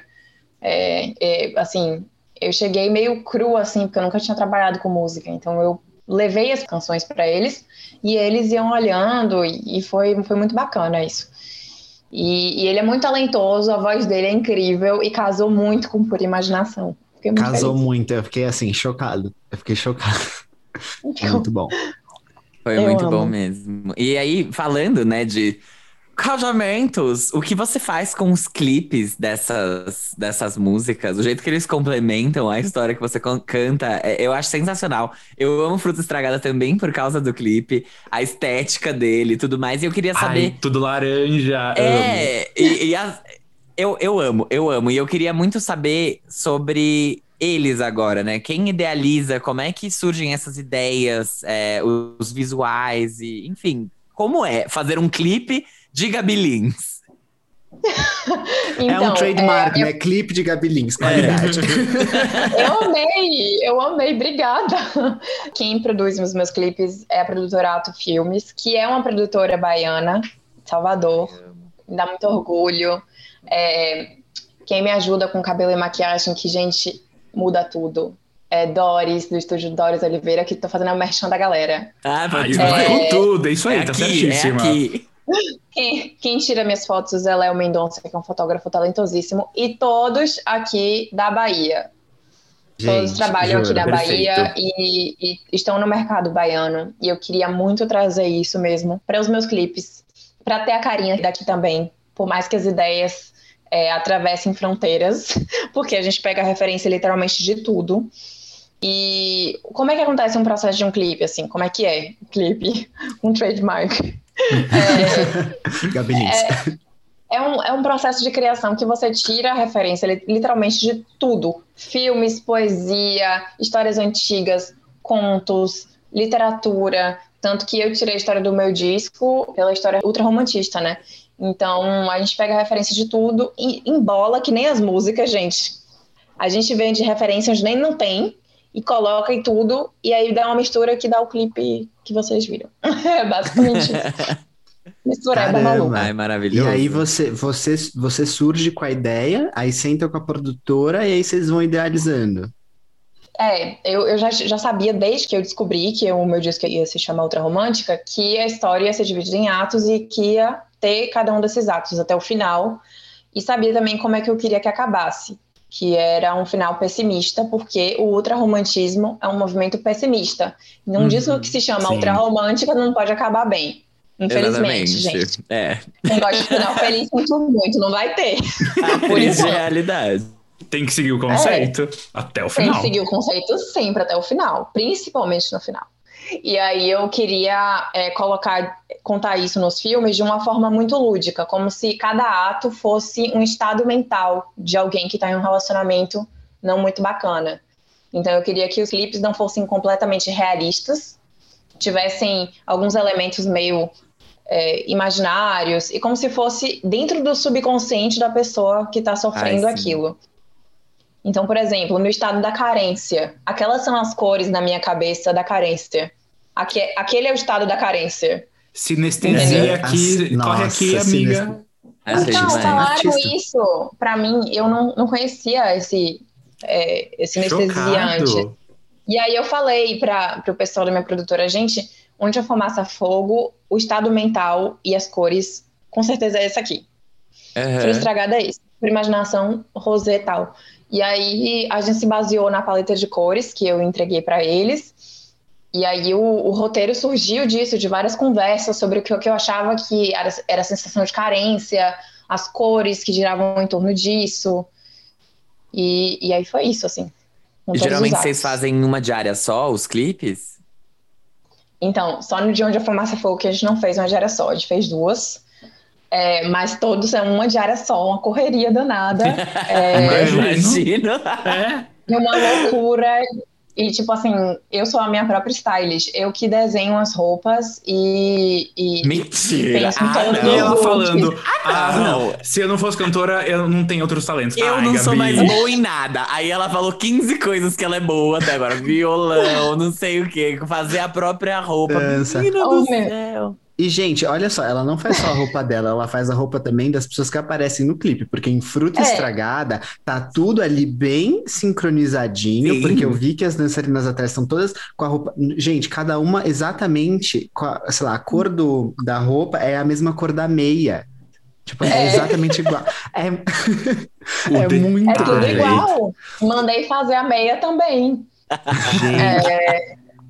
Nossa. Gente, é sério, tipo assim, e cada menina já sabia qual cor que ia usar, em qual posição é, na hora da gravação, é, qual cor ficava melhor junto. Você tem que pensar nessas coisas. Eu, eu como né, a gente falou, eu sou um artista independente. Então, artista independente é sinônimo de te vira, minha filha. e foi isso que eu fiz. Dá seus pulos. Querendo ou não, eu gosto de moda, eu gosto de arte. E essa foi uma parte que casou muito. Eu gostei muito de fazer as roupas, assim, dos atos. E eu acho que foi uma boa parte assim de passar uma imagem que eu queria também da questão da idealização que eu pensei para os clipes foi a roupa, além do cabelo, maquiagem, tudo, né? Mas a roupa foi uma das, das partes que eu gostei de fazer e de pensar assim. Gente, sério, assistam os clipes que vocês vão entender o que a gente tá falando, porque Sim. depois do que a Gabi descreveu aqui, vocês viram que realmente é artista e que entrega, tá? Sim, oh, tem só Deus. clipão. É demais, obrigada, gente. Eu tô sem graça. Agora que a gente falou do Ultra Romântica e tal, né, do, desse sucesso artístico que o Ultra Romântica tá sendo, me conta aí, Gabi, você tem uma, uma. Se você tivesse que escolher uma diva pop, porque você falou várias referências aí quando você estava contando pra gente, mas se você tivesse que escolher uma que é a sua, qual seria? Olha, atual, eu vou escolher. Ai, meu Deus, que difícil. Mas eu vou escolher a Dua Lipa. Uh, Eu vou escolher a Dua Lipa. Eu acho que ela entrega tudo que o pop precisa. Então, Ela diva pop, mesmo. pop, eu vou escolher a Dua Lipa. Arrasou, arrasou. É, é uma pessoa que eu admiro demais. Eu vou fazer outra pergunta. Se você. Vou virar um ping-pong agora. Uma cor. Uma cor.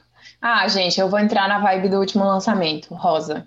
Adoro. Gabi, qual o E- seu signo? É. Escorpiana, gente, mas eu sou Eu legal. também. Eu Ai, sou pois é, legal. é legal. É, é, as pessoas não sabem. Eu sou meio disso. doido. Mas assim, a gente é legal. Eu tenho meus Jean é momentos de rancoroso, isso sim. Reputation. Não, a gente é o puro álbum da Reputation da Taylor Swift. É. Eu Inclusive, eu amo Reputation. Mas eu Eu também amo amo também. Lover, entendeu? Então eu fico ali com os dois. Eu, eu, eu vivo Eu- entre um. O Um Lover e não outro. tanto, é. Nossa, eu amo Lover. Muito. E aí, bem, a gente falou muito do Ultra Romântica. Você acabou de lançar o EP completinho, né? Depois de dos três singles, e agora é o quarto que juntou e formou essa obra-prima. Mas a gente aqui, a gente gosta de edificar, a gente gosta de fofoca. Então a gente queria saber o que, que você está pensando aí pro futuro. O que, que a gente pode esperar de Gabi Lins, assim? Vem aí mais lançamentos agora? Você vai tentar, agora que a pandemia está começando, melhorar, buscar alguma coisa para fazer ao vivo? Um álbum visual? E aí? E aí? Gente, olha, vocês não mexam comigo não, porque eu sou escorpiana, mas o ascendente é em gêmeos, eu sou fofoqueira, sabe? É muito difícil manter a língua dentro da boca nessa questão, tá, gente? Eu tenho um namorado, então é muito fácil. Ah, Dá licença. isso é o que Se todos dizem. ouvindo. Isso é o que todos dizem. É que- Ah, não, mas você sabe que escorpiano é fiel, você sabe disso. Eu A sei, gente é. Sim, é verdade. Uhum. É, mas assim, gente, o que eu posso falar pra vocês é esperem, porque eu vim pra ficar. Eu vim Óbvio. para fazer valer usa- o, o- tudo que eu guardei por tanto tempo. Então, eu tenho um planejamento de carreira, já tenho bastante músicas feitas e tenho um planejamento de carreira. Não posso falar mais que isso, senão me matam. Não, ó, eu só tenho uma Gente. pergunta. Uma pergunta. Tipo assim, se você não puder responder, tudo bem. É, você falou, você tem um planejamento de carreira. Você fez esse Uhum. planejamento sozinha? Tipo, você já tá visualizando tudo? Desde o primeiro lançamento de Onde a Fumaça Fogo, antes, eu já tinha um planejamento de carreira de anos já. Tá. Meu Ah. Eu Deus. sabia que eu queria começar, aonde eu queria começar. Eu sei qual é o meu segundo passo, sei qual é o meu terceiro, quarto e o quinto. A Cinco álbuns prontos pra serem lançados. Então, foi isso que ela disse. gente, Pode por aí, brincadeira. A própria Taylor Gente. Swift do Brasil, A mídia gente. golpista aqui, distorcendo. É, é- meu Deus, a sensacionalista. É, ó, vai ser o título do podcast. Vem aí, notícias de Não, Gabi. Lins no quadro Você Não Fala Pode sobre Sem seu- Saber, seus né? próximos cinco álbuns. Mas eu, eu acho isso demais, cara, porque mostra, tipo, acho muito legal quando a gente ouve um artista, principalmente que, que faz pop, assim, e você sabe que ele tá comprometido, sabe? Que ele tá, pô, tá realmente trabalhando e entregando tudo. Aquele meme que a gente fala, nossa, entregou tudo. Entregou realmente, você está tudo. entregando tudo. Sim. E a gente Sim. sabe e dá pra ver, sabe? É isso que você falou. É, todos os clipes, todos os singles, a gente consegue ver que tem uma qualidade muito grande. Provavelmente vai ficar cada vez melhor. E você mesmo falou, pô, não quero olhar para o meu primeiro trabalho e sentir que era ruim. Não, não é ruim, mas eu tenho certeza que vai cada vez melhorar porque você transborda isso, de verdade. Tá assim, show. Obrigada. Eu fico muito feliz em saber que eu tô conseguindo passar isso, porque esse é o intuito, gente. É mostrar também que eu tô respeitando o ouvinte, porque eu não quero que as pessoas escutem meu trabalho, as pessoas que acompanham meu trabalho, que gostam, simplesmente vejam, tipo, meia boca, alguma coisa vindo de mim, que eu não tô ligando muito, que eu faço de qualquer jeito. Porque eu sei que as pessoas não são bobas. Eu não vou con- conquistar as pessoas dessa forma. Entendeu? Eu não vou me mostrar, eu não vou estar sendo verdadeira comigo mesma. Porque se eu escolhi fazer isso, se eu amo fazer isso, e é uma coisa que eu tô fazendo por fazer, qual é o objetivo do que eu tô fazendo, entendeu? É verdade. Então, Claro. Isso aí, bate o pé É, mesmo. Eu queria, sabe, um negócio assim. E esse meio é, é- as pessoas não entendem, até as pessoas que não são do meio, eu acho que as pessoas mais que não são do meio, eles não entendem que carreira musical é uma construção, assim como qualquer outra carreira. Então, às vezes a mídia até vende uma carreira musical de qualquer cantor que estoura do nada, como se ele tivesse estourado do nada É. e que não tivesse tido um trabalho, é, anos de trabalho atrás daquilo. Você não sabe quando é que a pessoa começou. Então, isso deixa as pessoas que estão começando muito ansiosas. Então, eu vejo muita gente me perguntando é, em relação ao meu trabalho, como é que você consegue fazer com contabilidade? Vocês não sabem quanto tempo que eu demorei até me planejar, até, sabe, quanto tempo eu sofri para amadurecer, para pegar um trabalho desse e divulgar demorou, teve muita coisa para acontecer isso. Então, eu quero fazer da minha carreira uma construção. Eu sei que o ultra romântico é a base, é a mesma coisa que um prédio. Você não vai construir um prédio, vai, o, o último andar no começo. Aham. Você vai começar na base. Ultra romântica é minha base só, gente. Aquelas. É, mas é literalmente. Eu Aleluia, comecei com a minha base. Fã Eu desde a comecei na minha base. É. É isso mesmo.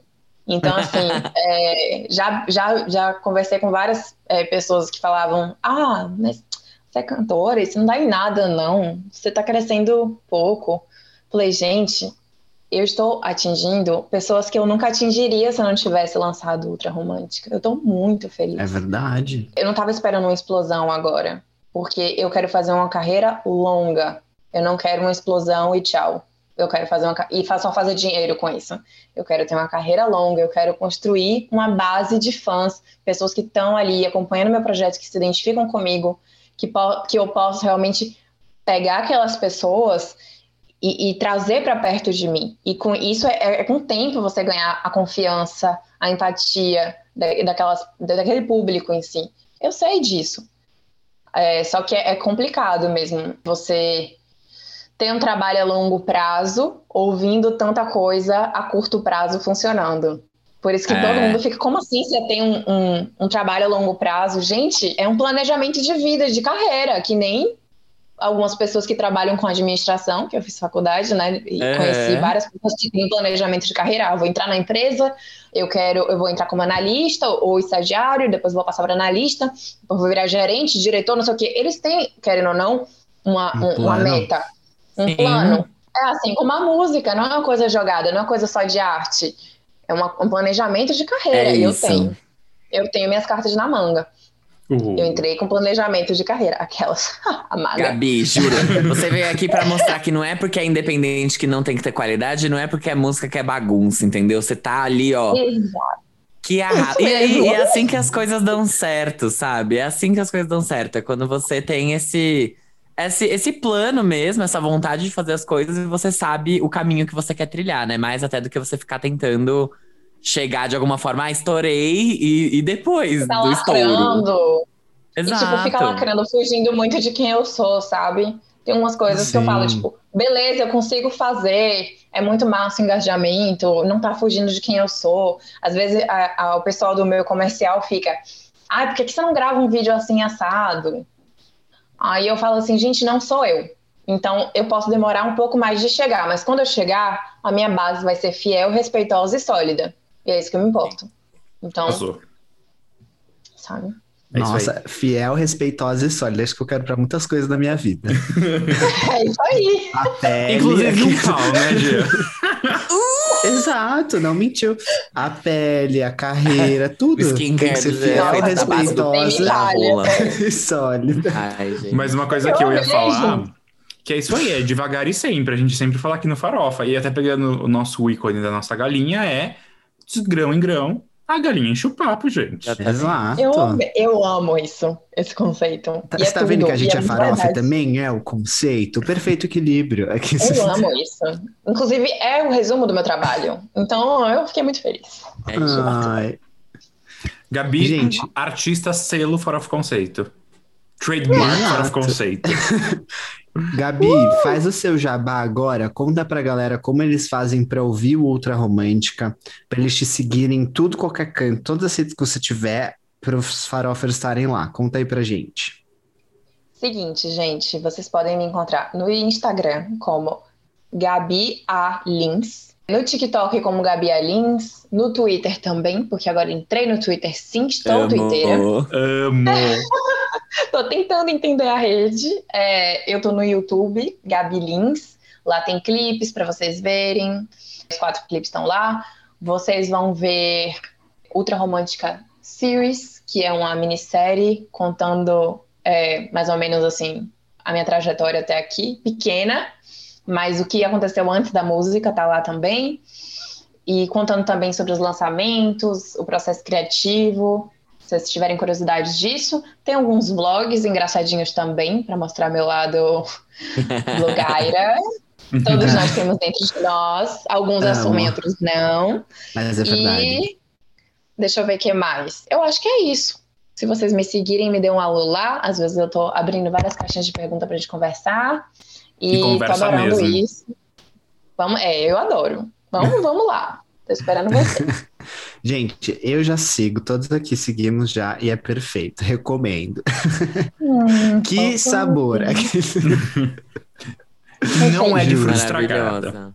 Não, Não é, Não de é fruta isso, pelo estragada. amor de Deus. Chega de fruta estragada É na uma nossa vida. fruta cítrica, consistente. Como Docinha. é sólida e respeitosa. Exatamente. Exatamente. É isso que a gente quer. É nossa meta de vida. Ai, Gabi, a gente vai finalizando a entrevista. Teríamos muito mais para falar? Teríamos. Mas eu acho que agora Ai. os ouvintes têm que sair daqui e ouvir a sua música e repetidamente, por favor. tá? Exatamente. E aí, ó, fica já o convite antecipado. Lançou alguma coisa? Vem cá contar pra gente. Chega mais. Claro Ou saiu alguma coisa, algum lançamento. Tô cheia de opinião pra compartilhar. Vem participar de um episódio do Farofa. As portas Na aqui hora. estão abertas. Muito Gabi, obrigada. juro, Você, são assim, nós já somos. Nós já somos 100% ultra românticos aqui. Nós somos a sua fanbase agora. E Ultra Românticos E é, é o nome da fanbase? é o nome da fanbase, eu acabei de fazer. Gente. Então, acabou de, de criar. Mas é uma polêmica danada, porque eu já recebi cada nome engraçado. Filters, Filters, podrinhos é, da vai- Gabi. Gente, é muito podrinhos, estragadas, é, leaners. Eu tô, tipo, sem saber, mas eu conto pra vocês, tá? Eu volto aqui no podcast pra contar pra Ai, vocês. Amei, juro. juro, vem quando você quiser. A porta tá sempre aberta. É só você falar, você é a nossa patroa agora. E nós somos. Oh, meu Deus. é só você demais. falar, gente, quero ir e você vem. É isso. Obrigada, obrigada pelo apoio de vocês. É óbvio que eu volto. E, enfim, não vou esquecer esse apoio inicial que vocês estão me dando. Para mim é muito importante. Obrigada por abrirem o espaço de vocês para receber um artista independente que está começando. E, e é isso. Eu espero que a gente se veja muito mais, converse muito mais. E podem me chamar também. Eu estou abertíssima. Amei. Vim amei o papo. Toda certeza. Obrigado, Gabi. Um Super beijo. obrigado. Obrigada, menina. Beijo, Obrigada. Gabi. Um beijo. beijo, gente. Beijo grande. Tchau pra todo mundo. E é isso.